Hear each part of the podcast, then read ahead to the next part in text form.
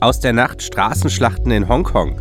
Heute in der RP noch viele Funklöcher in NRW und das kommt auf uns zu, Beginn der Stichwahl um SPD-Vorsitz. Es ist Dienstag, der 19. November 2019. Der Rheinische Post Aufwacher. Der Nachrichtenpodcast am Morgen. Guten Morgen, herzlich willkommen zu einer neuen Ausgabe von unserem Morgen-Podcast. Mein Name ist Daniel Fiene, schön, dass ihr dabei seid. Und heute früh, da erreichen uns noch aus der Nacht folgende Nachrichten. Die Lage in Hongkong eskaliert. Nach schweren Ausschreitungen belagert die Polizei eine Universität. Wegen der unsicheren Lage erwägt die Hongkonger Regierung eine Verschiebung der für Sonntag geplanten Kommunalwahl. Andreas Landwehr berichtet aus Peking, die Proteste dauern an. Wie ist die Lage im Moment vor Ort? Ja, die Ausschreitungen dauerten auch wieder bis in die Nacht an. Auch die Belagerung der besetzten Polytechnischen Universität ist noch nicht zu Ende. Schätzungsweise 100 Studenten haben sich weiter in der Hochschule verbarrikadiert. Die Polizei hat das Gelände abgeriegelt. Auf Vermittlung prominenter Persönlichkeiten konnten über Nacht vor allem sehr junge Demonstranten äh, den Campus verlassen. Die Minderjährigen konnten nach Hause gehen, mussten aber ihre Personalien von der Polizei aufnehmen lassen. Was sagt Regierungschefin Carrie Lam dazu? Hat die sich inzwischen mal geäußert? Ja, Carrie Lam trat heute früh vor die Presse und beteuerte, dass die Sicherheitskräfte eine friedliche Lösung der Universitätsbesetzung wollten, machte aber auch klar, dass Strafverfolgung sein müsse, also dass radikale Aktivisten zur Verantwortung gezogen werden sollen. Sie hatten sich mit Brandsätzen, selbstgebauten Katapulten und sogar Pfeil und Bogen zur Wehr gesetzt. Wie viele Studenten schon festgenommen wurden, ist weiter unklar. Viele konnten aber auch unerkannt über Zäune oder an Seilen aus Gebäuden vom Campus flüchten. Gestern hat ein Gericht in Hongkong das Vermummungsverbot als verfassungswidrig gekippt. Was sagt Peking dazu? Die Reaktion aus Peking war heftig. Ein Sprecher des Rechtsausschusses des Volkskongresses erklärte heute, dass nur das chinesische Parlament entscheiden könne, ob ein Gesetz in Hongkong mit dem Grundgesetz der chinesischen Sonderverwaltungsregion übereinstimme. Kein Hongkonger Gericht oder sonst wer habe die Autorität, ein solches Urteil zu fällen. So hatte das Hongkonger Gericht gestern das geltende Vermummungsverbot nicht nur als exzessiv, sondern auch als verfassungswidrig zurückgewiesen. Bedenklich fanden die Richter auch, dass es im vergangenen Monat in einem Rückgriff auf fast 100 Jahre altes koloniales Notstandsrecht verfügt worden war. Ein Bericht von Andreas Landwehr von der Deutschen Presseagentur aus Peking. Wenn ihr heute die RP aufschlagt, dann seht ihr eine große Karte von Nordrhein-Westfalen. Darauf markiert Region mit schlechtem Mobilfunkempfang. Selbst im bevölkerungsreichsten Bundesland Deutschlands kämpfen die Menschen häufig mit schlechtem Handyempfang. Gerade Pendler klagen immer wieder über Funklöcher, etwa vom bekannten Neandertal-Museum bis kurz vor der S-Bahn-Haltestelle Mettmann Zentrum. Beispiele gibt es fast aus jeder Stadt, aus jedem Ort. Besonders betroffen sind etwa die Eifel, die Grenzregion zu den Niederlanden und Ostwestfalen. Wie ernst die Lage ist, zeigt im September eine Zusammenstellung der NRW-Landesregierung gemeinsam mit den Mobilfunkern Telekom, Vodafone und Telefonica die eigenen Netze unterhalten. Die drei Unternehmen räumten offen ein, dass die Funkversorgung zu schlecht ist. Zwar konnten 99,3 Prozent der Bürger in ihrer Wohnung mit LTE, also mit 4G-Qualität, Smartphones und Tablets nutzen, aber nur 92,6 Prozent der Fläche Nordrhein-Westfalens waren versorgt. Das Problem, in NRW gibt es große Flächen, auf denen lediglich 2G- oder 3G-Netz verfügbar ist. Diese älteren Mobilfunkstandards ermöglichen meist keine flüssige Nutzung datenintensiver Anwendungen der Wirtschaft oder privater Nutzer wie etwa Musikstreaming. Die Bundesregierung will das nun endgültig ändern und im gesamten Bundesgebiet für guten Mobilfunkempfang sorgen. Der Bund nehme dafür 1,1 Milliarden Euro in die Hand, sagte Kanzleramtsminister Helge Braun von der CDU gestern im brandenburgischen Meseberg, wo das Kabinett zu einer zweitägigen Digitalklausur zusammengekommen war. Braun erklärte, die Mobilfunkbetreiber seien für 99 Prozent des Ausbaus des Funknetzes verantwortlich und für das letzte Prozent nehme die Regierung die angekündigte Summe in die Hand. Damit werde sichergestellt, dass künftig in allen Haushalten sowie auf Straßen und im ländlichen Raum mobil telefoniert werden könne. Kanzlerin Angela Merkel und Finanzminister Olaf Scholz wiesen darauf hin, dass der Staat einspringen müsse, um Funklöcher im ländlichen Gebieten zu stopfen, die die Telekommunikationsfirmen aus Kostengründen wegen fehlender Rentabilität nicht abdecken wollten. Die Mobilfunkunternehmen kritisierten unterdessen, dass hierzulande die Genehmigung neuer LTE-Anlagen viel zu lange dauere. Sogar in Düsseldorf oder am Hildener Kreuz hätten sich Projekte über viele Monate verzögert, hieß es.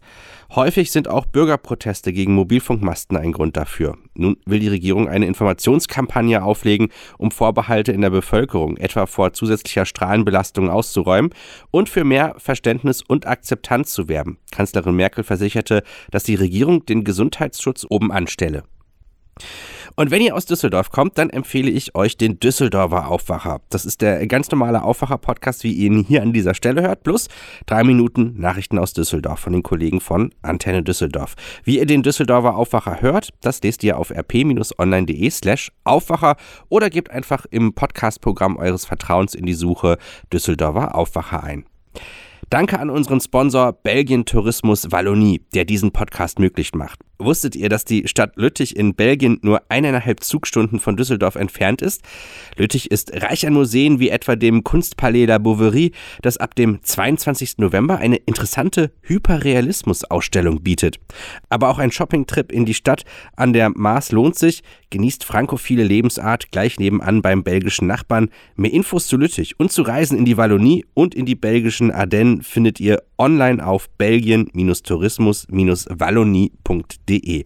Belgien-tourismus-wallonie.de. Wir danken unserem Sponsor Belgien Tourismus Wallonie, der diesen Podcast möglich macht. Das steht heute auf der Agenda. Clara Geiwitz und Olaf Scholz oder Saskia Esken und Norbert Walter Borjans. Wer wird das neue SPD-Chefteam? Ab heute bis Ende kommender Woche können die SPD-Mitglieder zwischen den zwei Varianten abstimmen. Das Ergebnis soll am 30. November verkündet, die neue Doppelspitze dann auf einem Parteitag Anfang Dezember offiziell gewählt werden. Carsten Heide, wer geht denn als Favorit ins Rennen? Schwer zu sagen, die beiden Duos lagen nach der ersten Runde des Mitgliedervotums fast gleich auf. Doch in den letzten Tagen mehren sich die Stimmen für Finanzminister Scholz und die Brandenburgerin Gallwitz. Viele Parteipromis wie die Minister Heiko Maas, Christine Lambrecht und Franziska Giffey unterstützen öffentlich das Duo Scholz-Gallwitz. Walter Borjans und Esken können hingegen auf die Jusos zählen. Eigentlich gilt Scholz als wenig charismatisch, milde gesagt einschläfernd. Böse Zungen nennen ihn auch den männlichen Merkel der Volk und Partei oft narkotisiert.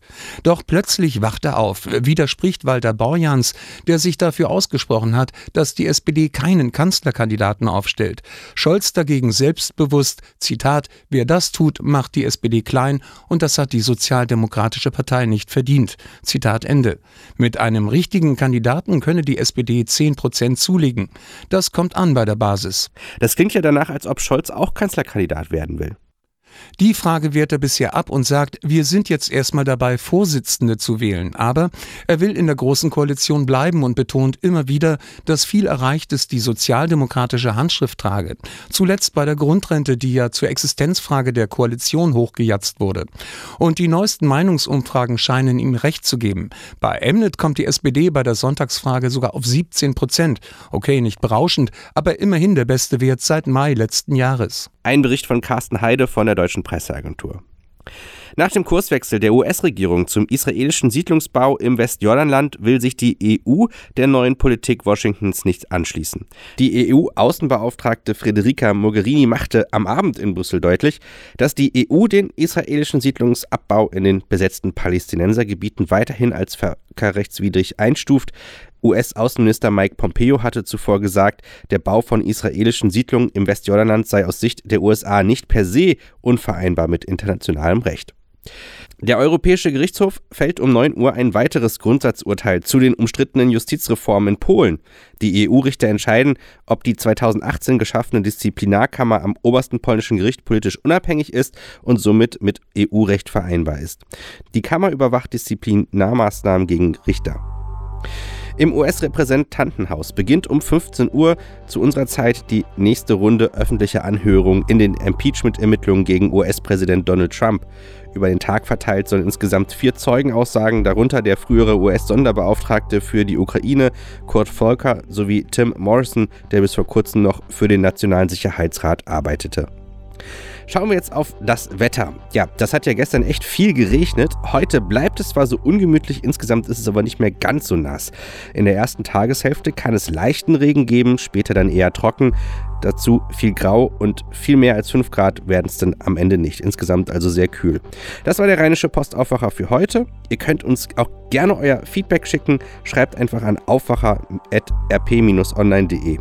Aufwacher.rp-online.de. Und das war's für heute. Mein Name ist Daniel Fiene. Ich wünsche euch einen guten Tag. Mehr bei uns im Netz www.rp-online.de